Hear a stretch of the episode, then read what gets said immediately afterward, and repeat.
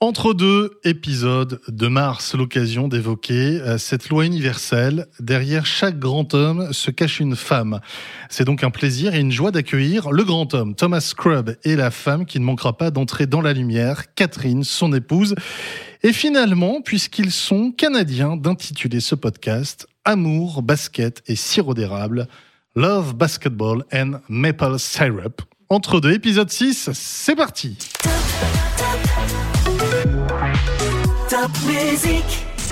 Top musique entre deux. Le podcast de la SIG Strasbourg.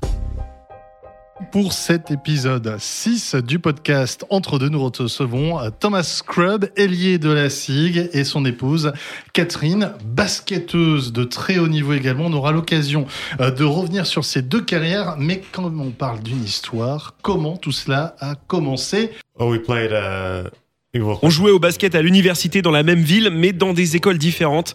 On avait des amis en commun, on s'est rencontrés un soir, c'est comme ça que ça a commencé. Et on ne s'est pas lâché jusqu'à ce qu'on se marie. Uh, now we're here. Alors ça ne se voit pas, mais il y a des beaux sourires complices entre les deux pendant qu'ils parlent. Catherine, confirmes-tu le propos de Thomas sur votre rencontre?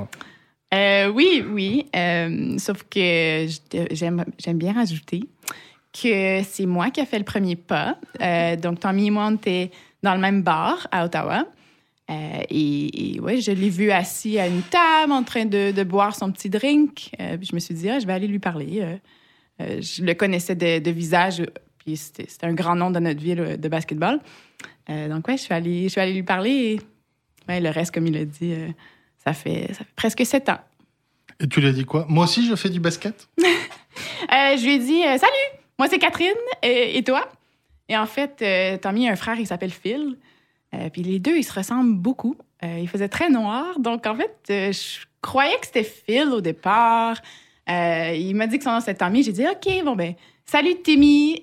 Donc toute la soirée, je l'ai appelé Timmy au lieu, au lieu de l'appeler Tommy.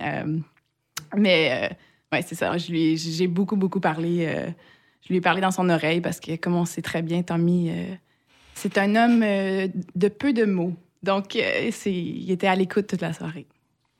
Vous vous êtes mariés l'an dernier, pas forcément trop de temps de lune de miel, encore que j'ai vu dans la presse canadienne, il y a eu un petit voyage du côté de Hawaï, et tout ça à cause de la Coupe du Monde masculine. Est-ce que ça a été une décision facile à prendre? Yeah, I think she was she was really supportive the whole way. I think um, Oui, mais elle m'a beaucoup soutenu depuis le début. Quand on a su que j'avais l'opportunité de jouer dans l'équipe nationale, on a décalé la lune de miel. C'est une joueuse de basket aussi, donc euh, elle connaît les contraintes. Elle a compris et m'a apporté tout son soutien quand j'ai décidé de partir après le mariage. uh. Catherine, c'est vrai, c'était facile. Toi qui es aussi Ouais. basketteuse de haut niveau, qui a été en équipe du Canada juste avant le Mhm. mariage, hein, il me semble, au niveau Oui, du au calendrier. Niveau, ouais, au niveau 3-3, ouais. Voilà, donc tu comprenais qu'il y avait euh, cet amour de porter le maillot du Canada. Oui, c'est sûr. euh, tu peux pas, euh, tu peux pas demander mieux euh, que d'aller représenter ton pays euh, à la Coupe du Monde.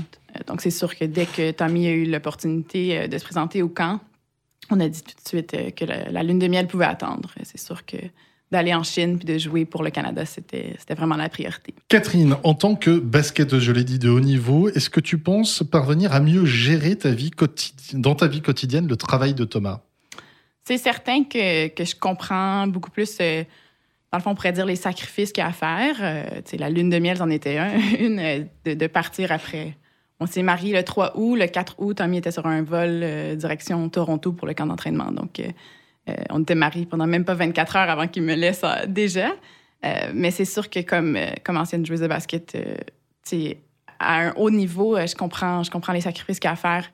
Euh, mais je comprends aussi que c'est sa passion. Euh, ça, a été très, très, très longtemps ma passion aussi. Ce l'est encore, juste pas au même niveau.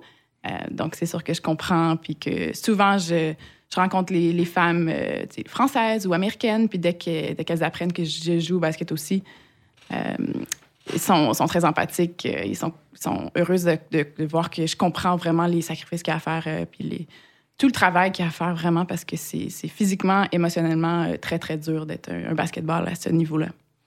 Est-ce que tu as un rôle particulier auprès des autres femmes de joueurs de la SIG qui viennent te demander des conseils? Pas tant que ça. Euh, je suis aussi une des, des- des plus jeunes. Euh, donc, pour la plupart, c'est moi qui c'est c'est moi qui vais aller les consulter, elles. Euh, ils ont beaucoup, beaucoup de, euh, d'informations sur non, non seulement la ville, le club, mais, mais vraiment euh, la carrière professionnelle, comment être euh, euh, une femme de basketteur euh, dans un autre pays, disons, parce que pour moi, au Canada, j'ai pas beaucoup de personnes à qui parler de ça parce qu'on a il n'y a pas tant de, basketteurs canadiens professionnels, surtout pas dans notre ville. Donc, euh, ouais, je dirais que c'est plus elle qui, m'aide à passer à travers les étapes ici parce que, dans le fond, ça fait, il y en a que ça fait des dizaines d'années qu'elles sont, qu'elles sont femmes de joueurs de basket professionnels. Thomas, quels sont pour toi les principaux sacrifices de Catherine par rapport à ta carrière? Well, obviously, after she uh, she finished playing in uni- university, Quand elle a fini de jouer au basket à l'université, elle a décidé de venir vivre avec moi en Italie la moitié de la saison. Cette année, elle est avec moi l'année entière. Je pense que parfois, ce n'est pas évident pour elle de ne pas pouvoir se concentrer sur sa propre carrière, de devoir euh, attendre de savoir où je vais et de prendre des décisions à partir euh, de mes choix. Elle est vraiment patiente. Ça a sûrement dû être difficile pour elle. Mais elle comprend et elle a dû mettre des choses en suspens pour le moment. Mais euh, je pense qu'on est d'accord que c'était euh, la meilleure décision pour euh, nous, pour euh, moi, de jouer ici. Et euh, dans le futur, ce sera à mon tour de faire des sacrifices pour qu'elle fasse ce dont elle a envie. Just do what she wants to do. Attention, hein, c'est enregistré. Thomas, tu as signé l'été dernier à la SIG Strasbourg. Euh, tu as fait ce choix de venir jouer ici. Est-ce que c'est un choix qui a été fait en commun, en discussion avec Catherine? Yeah, like every every year, I, we al- we always talk. Oui, tous les ans, on discute euh, du meilleur choix pour ma carrière. Je pense que cette année, c'était différent parce qu'on a eu la chance de pouvoir euh, venir l'été à Strasbourg pour le mariage du frère de Catherine. On avait visité Strasbourg avant même de signer mon contrat. On a beaucoup aimé la ville en venant l'été et ça a joué dans notre décision. On était content à l'idée de nous voir vivre ici pour la saison. Côté basket, c'est toujours difficile d'en parler avant de connaître euh, l'équipe complète, les infrastructures. C'était un petit peu euh, un coup de poker, mais au final, on est ravis de notre décision.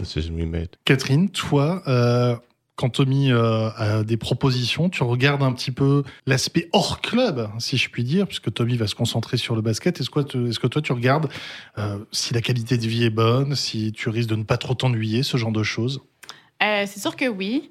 Disons que cette année, j'ai eu un peu plus un mot à dire parce que ben, parce que c'était la première année où j'allais être ici toute l'année. Euh, donc Et puis parce que tu es Madame Scrum maintenant oui, c'est ça, surtout. Oui, surtout parce que là, on était maintenant mariés. Euh, ouais, L'année dernière, comme il a dit, j'ai j'ai fait 4-5 mois en Italie avec lui. Euh, mais ensuite, je suis retournée au Canada pour travailler au gouvernement. Euh, mais cette année, euh, ouais, dès qu'il y a eu une offre euh, d'ici de, de Strasbourg, de la France, ça a changé tout parce que, évidemment, je suis francophone. Euh, donc, pour moi, de vivre en France, c'est- c'est la situation parfaite, euh, vraiment.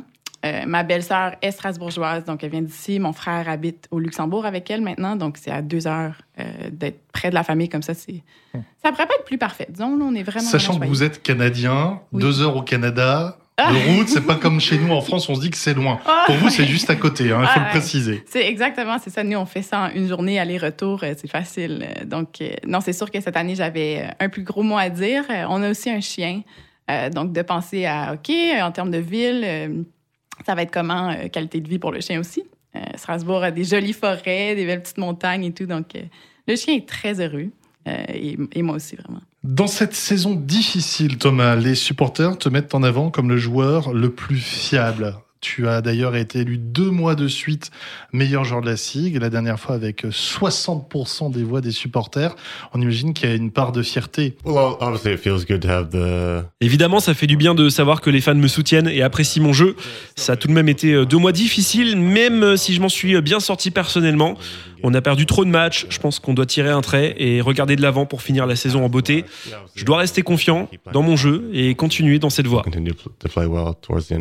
Catherine, est-ce que tu lui donnes des conseils à Thomas Comme tu es aussi euh, basketteuse de haut niveau, est-ce que tu es un deuxième coach pour lui? Euh, c'est sûr que oui. Euh, je, suis, je suis vraiment biaisée dans le fait que, que je crois que Tommy, c'est le meilleur joueur puis qu'il devrait toujours être le meilleur joueur. Les fans sont d'accord avec toi. oui, oui, c'est vrai.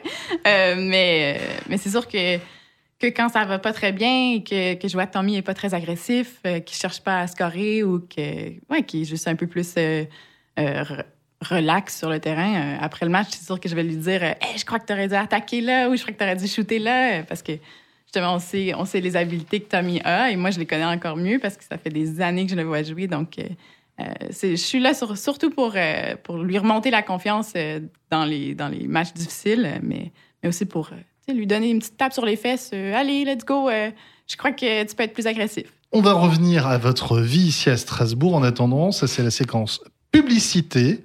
La marque américaine DeLorean vient d'annoncer que la fameuse DeLorean de 85 va être à nouveau vendue. Bon, ce sera 90 000 euros quand même. Mais nous, ça nous permet de prendre celle de Retour vers le futur et de partir dans l'histoire de la SIG.